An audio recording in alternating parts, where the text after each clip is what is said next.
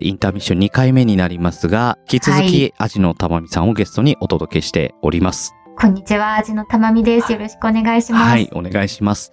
はい。芥川龍之介さんの秋という作品自体について、はい、はい、はい。えー語っていきたいと思うんですけれども、はい。うこれ本当に短い中にーん。いろんなものが詰まって、さっき、そうなんですよね。うん、あの、前回、えー、たまみさんが、あの、おっしゃってた通り、うん。何にも考えずに読ま、読んじゃったら、そうそうそうそう。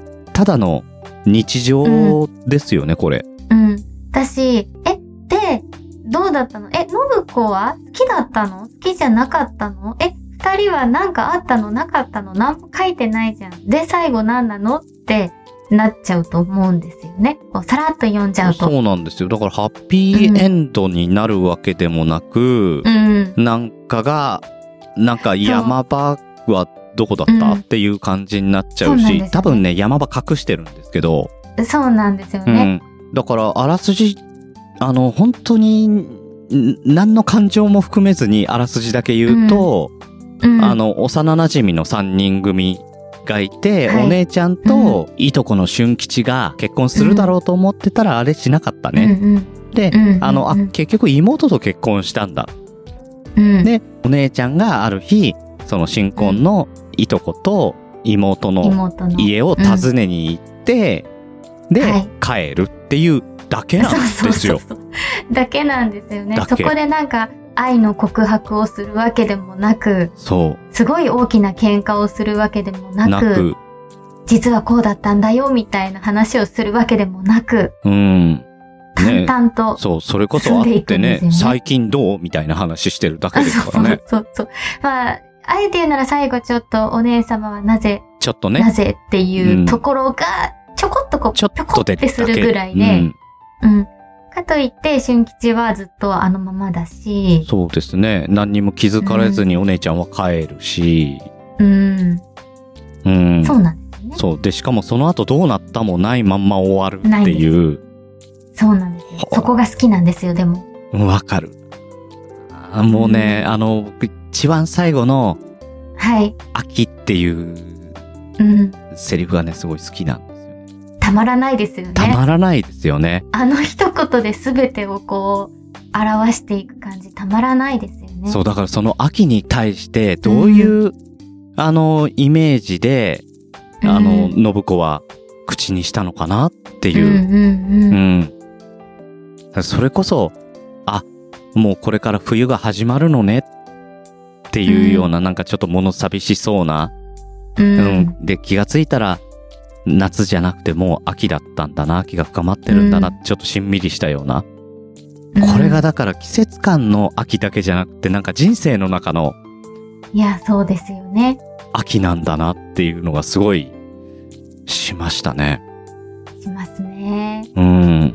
いや、これ、あのー本当にやる前に解釈を先に、あ、そうですね。合わせましょうほんとそれこそ論そう論文みたいなものを送り合いましたよあね。クリアありましたねこ。の作品についてみたいな。そう。だから、信子のイイメージってどうですか、うん照子のイメージって、俊介のイメージってっていうのをう、んうんもうずっと、あの、メールをし合って、うんうん。解釈合わせないと多分セリフの言い回しとかも絶対変わってきちゃうからと思ってう、ん。それが長かったですね。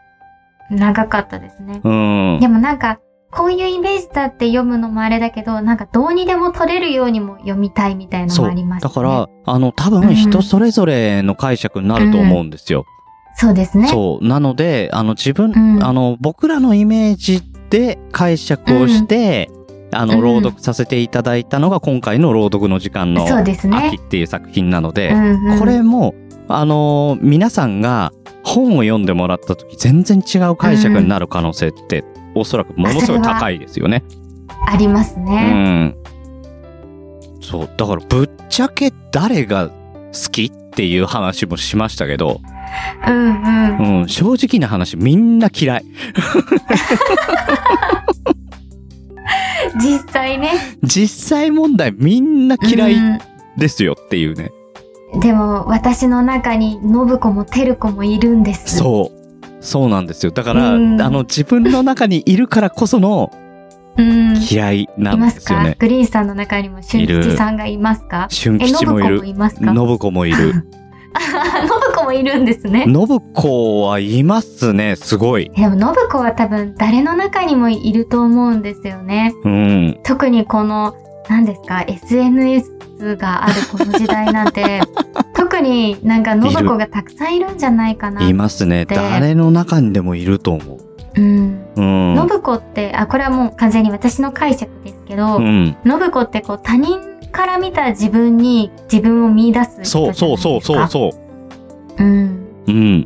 なのでそこになんか自分の気持ちがあってもなくても別なんですよね。それより俊吉とこうあこの後結婚するんだろうなと思われていた自分そ妹からお姉様と慕われていた自分う。うん。お金持ちになるであろう青年と結婚した自分っていうなんかこう他人の目に映る自分で自分を作っている人なので。そうですね。だからその時代背景とかもあると思うんですけど、うんうんこの頃、えっ、と、これが、あの、世に出たのが大正9年なんですよ。うんうんで、えーその頃ってやっぱり、ね、あの、男性が、あの、世に出て働いて、で、すねあの、奥さん女性は家の、うん、あの、仕事を文句一つ言わずにやるってことを求められてるっていう世界観の中で、あの、信子と照子の母親は後家さんなんですよね。うんうんう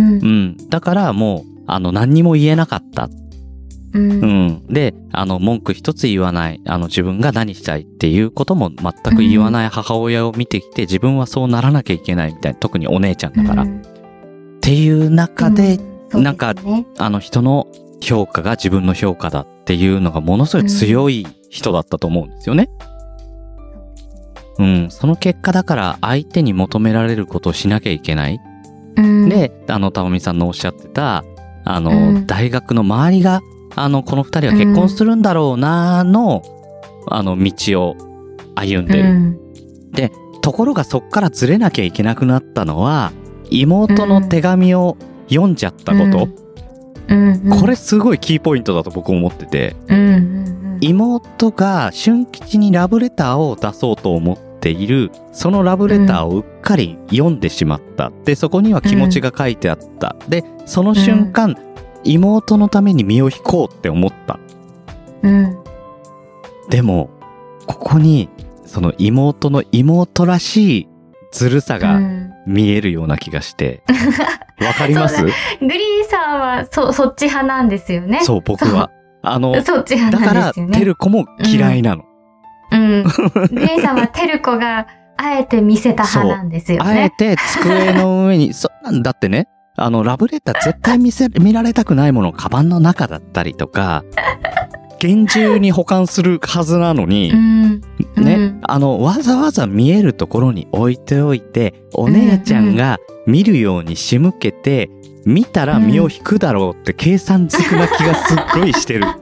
だから、テルコって、テルコもそう嫌い。テルコの、うんあの、僕、僕の中でのテルコの性格って、うん計算高いうん次女っていう、うん、妹っていうイメかいージありますねイメージなんですよ。うん、だからといってお姉さんにはこう感謝はするっていう、ね、そうそうそうあのそのことはこうお首に戻さず感謝をするっていうねそう。だからその辺がまたね、あの、うんね、社会に出たら絶対成功するんだろうなって、でもくそって いう、なんか世渡りあれですね馬っていうね、感じがしちゃうんですよ。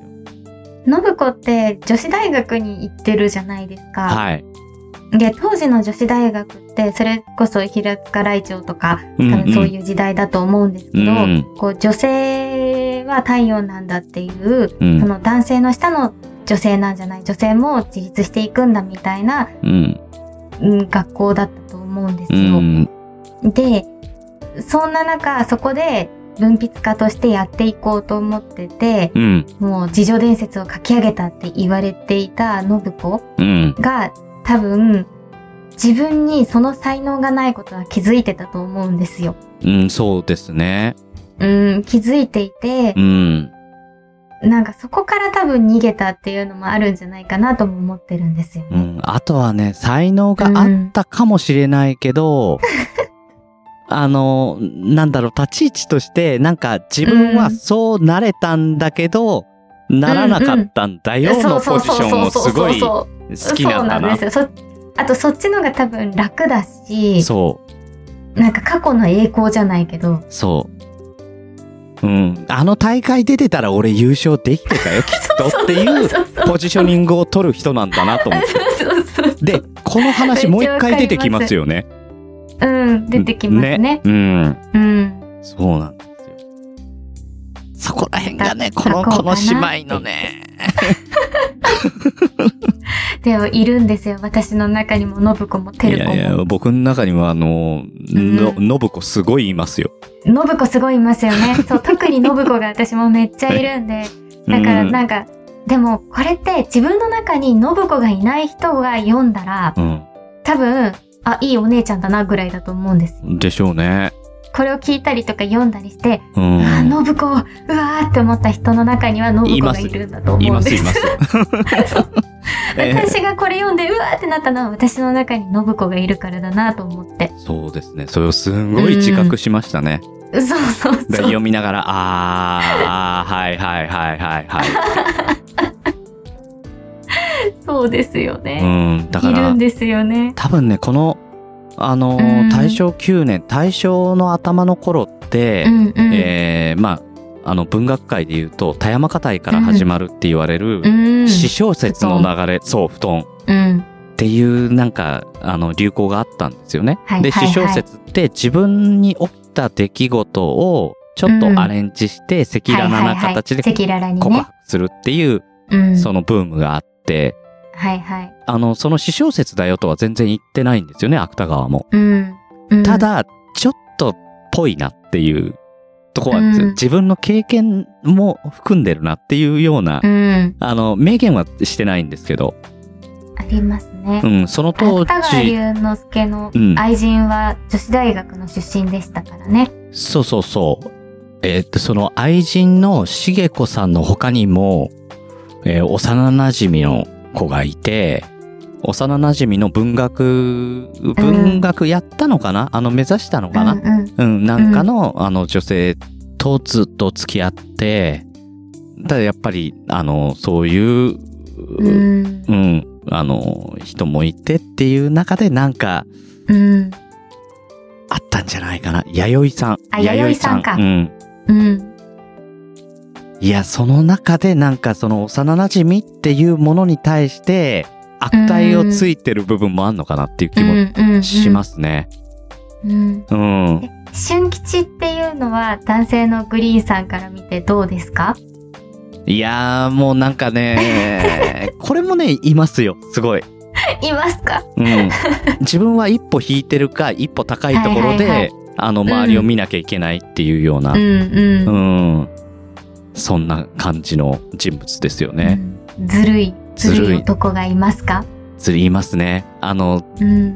もう絶対に自分は正当化するっていうああ、あの、自分は損、損っていうか、格好悪くかっこ悪く映らないようにするなりたくないみそう、う ん、あの鳥小屋に誘うところなんてね、だからもそうこもねね、すごい解釈しましたよ ね。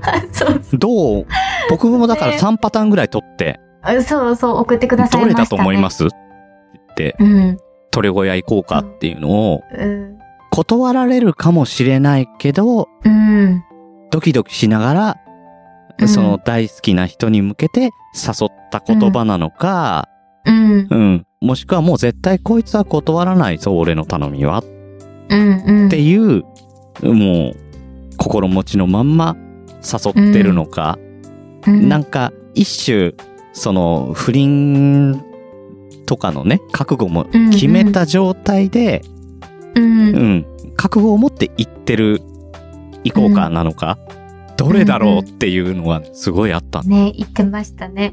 うん。結果、私的には、いや、ただのずるい男だという。 あ、すごい、そう。すごいあ悪人だったなっていう。そう。すべての責任を信子に取らせようとしてる男だという結論に私の中でなりましたうね。ん、ですね。でも、でも、 そうじゃないのかもしれないけど。いや、うん、僕の中でも結果そうですねう。ん。だから自分からは言わない。絶対言わない。別に誘うけど、鳥小屋見に行くだけだから、みたいそう。な、なんか、そうなんですよ。そう。うん。鳥小屋そ誘っうただいけうだから。ニュアンスが結構至るところにセリフで出てくるんですよね。 そうなんですよ、ね。あのー、信子が来た時に、うんうん、あいにく僕一人だが、そうそうそうそう。一人だよ、僕、 ね僕一人だよ、今二人っきりだよっていうのを、うん。うん、その判断は任せますようんあなたに任せますよっとかて、いう。その結婚しなかったことに対しても、うん。プロポーズしなかったから結婚できてないっていう部分もあるんですよね。うん。そうですよね。いや、で、結局その、この、この作品の面白いところって、比喩だったりとかを、うん。セリフに乗っけて出してくるんだけど、うん。それがすごく、あの、端的にう、ん。その、うん今の現状を抑えてたりする。うん。うん。うん。でそうです。風景だったりとかそうね。なんですよ。で、私一番好きなのはそこです。信子が着てくる派手な裏地のついたコーいト。や、わかる。なんで派手な裏地なんだ そうそう。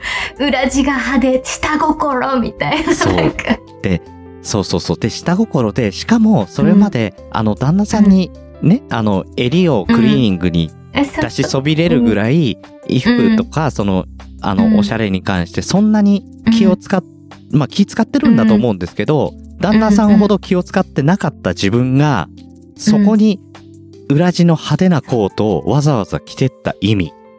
そう。で、それをそっと置くんですよ。 そう。あーみたいな。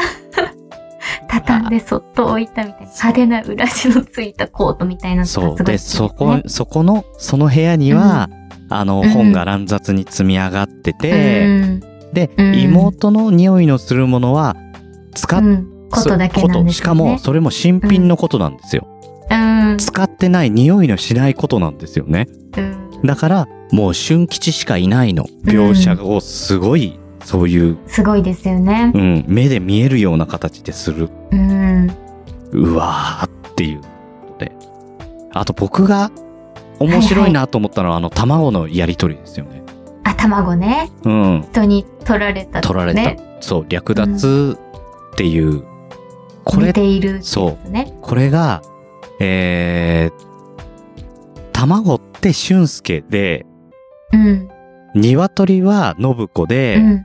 その人が照子、妹。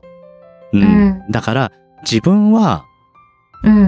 うん、信子のものだったのに、信子はうん。ほっといたから、人に取られたんだよ。お前の責任だぞって言ってるような気がして、うーん、うわ、こいつ性格悪ーってあれなんでしたっけ卵をあれ卵を人に取られた鳥がっていうのって、うん信子が心の中で言ったんじゃなかったでしたっけあれそうでしたっけえ、違う違う違う。ああの違っ言たかな葉にしてる違うのか言葉にしてる。言葉にしてるのか。うん。略奪で持っているんだね。あ、略奪でもって、あ、そうです。そう俊吉が略奪でもっているんだねって言って、それに対してそうそう信そう子が寝ている卵を人に取られた鳥かって言ったんですね。心のいや中、で。えっ、と、それそうはだそうだ、それは、えっ、と、うん鳥小屋を見に行った時ですね。あ、見に行った時かで。ごそ飯の食べてる間に行ってんのか。そう。で、えっ、と、だ鳥小屋で見た時の解釈は、また全うん然これ立場が違ってきてるはんいではすいよ。はい。あ、食卓の時の話ですね。そう、食卓の時、はいはいはいはい。うんうん略奪で持っているんだね。うん。うん。まずはこの卵からっていう。うんで、その、時の卵は自分なんですよね。うんうんうん、多分それ、れは、えーっと俊介が思っている卵と鶏の解釈だからであって、で、はいはい鳥越を見に行った時に違う解釈の形、立場の違う解釈をしたのが信子だったんですよね信子なんですね。だからそここも解釈の違いが出てきてる同じものなものを使ってそうですよね。物を使ってねこ。れがねえーだからそだからこの小説こう気持ちとかをあんまり書いてないんだけど、そううん、なんか実はこうそういうところにこう隠されてるっていうのがすごい面白いところです、ね。そうですね。だから僕も何回読んだかな、読み返したかなってぐらい読みましたね。読めますよね。うん。だからえーちょっと待って、ちょっと待って。あれ、もう一回、もう一回、あれうん、あれ、こういう解釈なのいや、違うよな。うんうんうんいや、でも、あれっていうのをずーっと繰り返してましたね。いや、ほんとわかります。うん。だから多分、鳥小屋を見に行った時に、うんあの、寝ているっていうのは、はいはい。あの、多分その寝てる鶏は信子なんですよね。んもう実際、あの、あの純吉の中では、あ、いや、えっ、と、信子の中で信子の中では。うん、は、えっ、と、照子が寝ている鶏で、卵はああ、そう、そうですね。うん。うん、うん。春、春吉。純吉。うん。で、寝ている、寝ているんだったらいいよねうん。うん。って いう。うん。ねえ。じゃあ、グリーン様、あそこで二人はなんかあった派ですね。えー、っと、どっちでもいいです、正 直。ど僕、っちでもこの話もね、あってもしたと思うんですなくよ。あの、うん、そうですね。これも正直あったと思います、うなかったと思いますっていう話をしたと思うんですよ。うん。うんで、その時には僕、あったと思ってるっていう話をしたんですよね。うんうん、そうですようね。ん。いや、じゃないと、いろいろ、あの、解釈がずれるなと思ったんですけど、うん、これどっちでもよかったんだなと思って。うん、そうですね。うん。そ多の分気持ちが、あの、確認できているかできてないかかなって思ったんですよ。うん、うん。だから、キスぐらいはあったかもしれないですけどね。うん、うん。どう、どう思いますなそうなんですよね。なんか、ここも難しい問題で、うん。私はこう、信子は、俊吉のことを別に好きじゃないと思ってて、うんうん。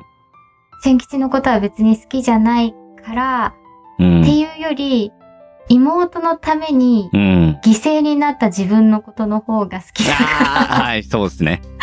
そうですね。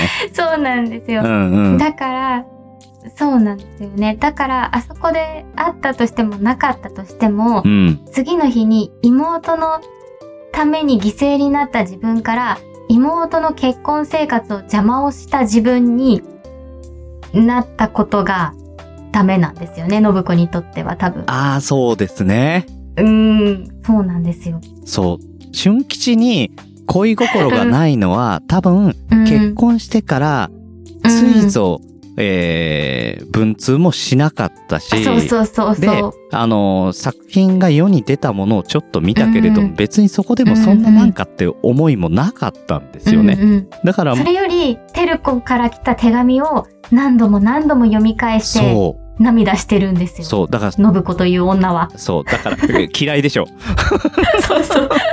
自己、自己嫌悪だから、これ。ね。だから、そのうん何度も読んで涙してる自分うがん好きなんだな。そうなんです。一番そうなんです。一番好きなのは、涙している妹の犠牲になったかわいそうな自分が好きな人なので、うんうん。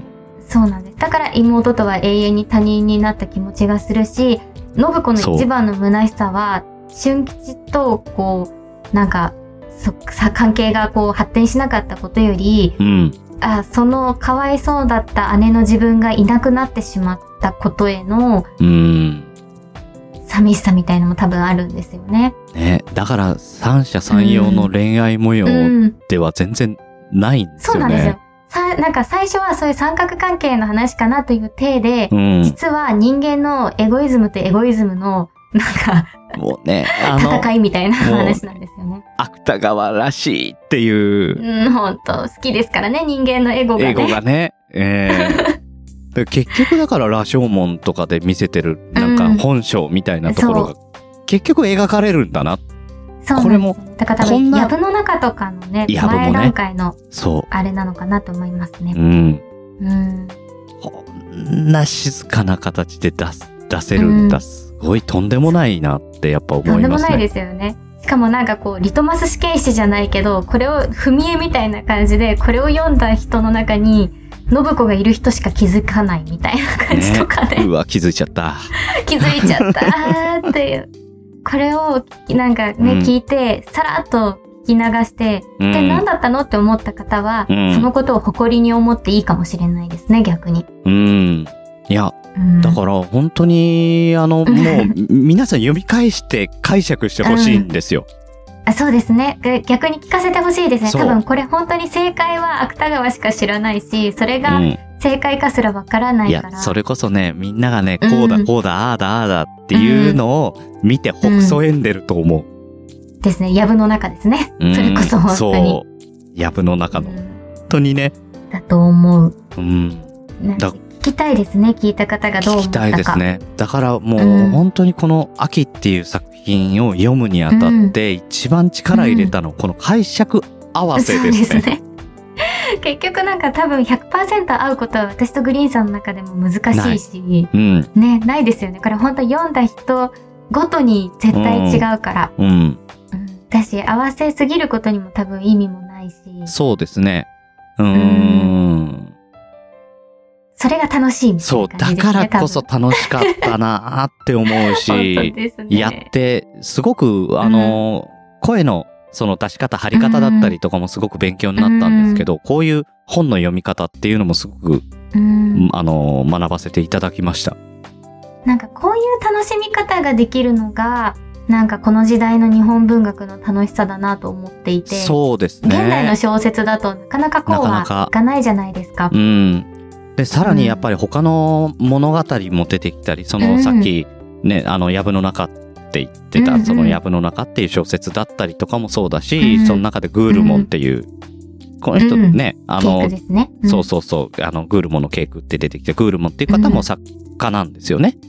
うん。うん。作家って評論家っていうのかうんうんな。うん、あの、ちょっと偏った考え方のね、はい。うん 今だと絶対訴えられるだろうなって いう。うんうんうん、思想家みたいな。思思想家ですかね、ううんんうん。そうだったりとかいろんなその背景風景、う。うんんその純文学からその詩小説に移っていうんうくん時代だったりとか、あの、うん芥川自体もこの秋っていうのを実験としてや書いてるんであすね多そ分うですね。ねうんうん。う、ん、あの今まであの奇想天外なあの、うんバックグラウンドのある中での物語を書いてたのは、本当にあの日常生活の中に転がっている何かを描くっていうのうをんすごく、あのやってこなかった人なのでこれを実験として書いたっていうところもあるので、うん。その時代背景だったりとか周りの作品だったりとかもすごくいろいろなんかこの面白いですね。短いページ数の中に張り巡らされてて、すごいたまらないですねたまらないですね勉強になりましたたまらないですよね。いやいやいやいや、もう本当にたまらないんですよ。本当この辺うがん。私。ねえ、うん。なんでもうちょっと有名にならなかったかなっていうぐらい。秋ですよね。そそうなんですよ。私本当にそう思ってるんですけう。ど、うま ん。あ教科書に載せられるものでもないですしあね。これダメですね。 ね、だからでも中高生ぐらいの高校生の教科書とかにはね、載せたら結構面白いんじゃないかなって。でも大人が読んでも面白いですかでね、も、これは。ううん。ん。でも大体あの国語のテストとかで出てくる一番最後の問題って、 作者のあのうん考え意図をを述べよう答えなさいねとかじゃないですか。 答えらんない、こんな の。らんないでうすね。ん。しかも正解で丸をつけて帰ってきたら、俺多分先生に文句言いに行くもん。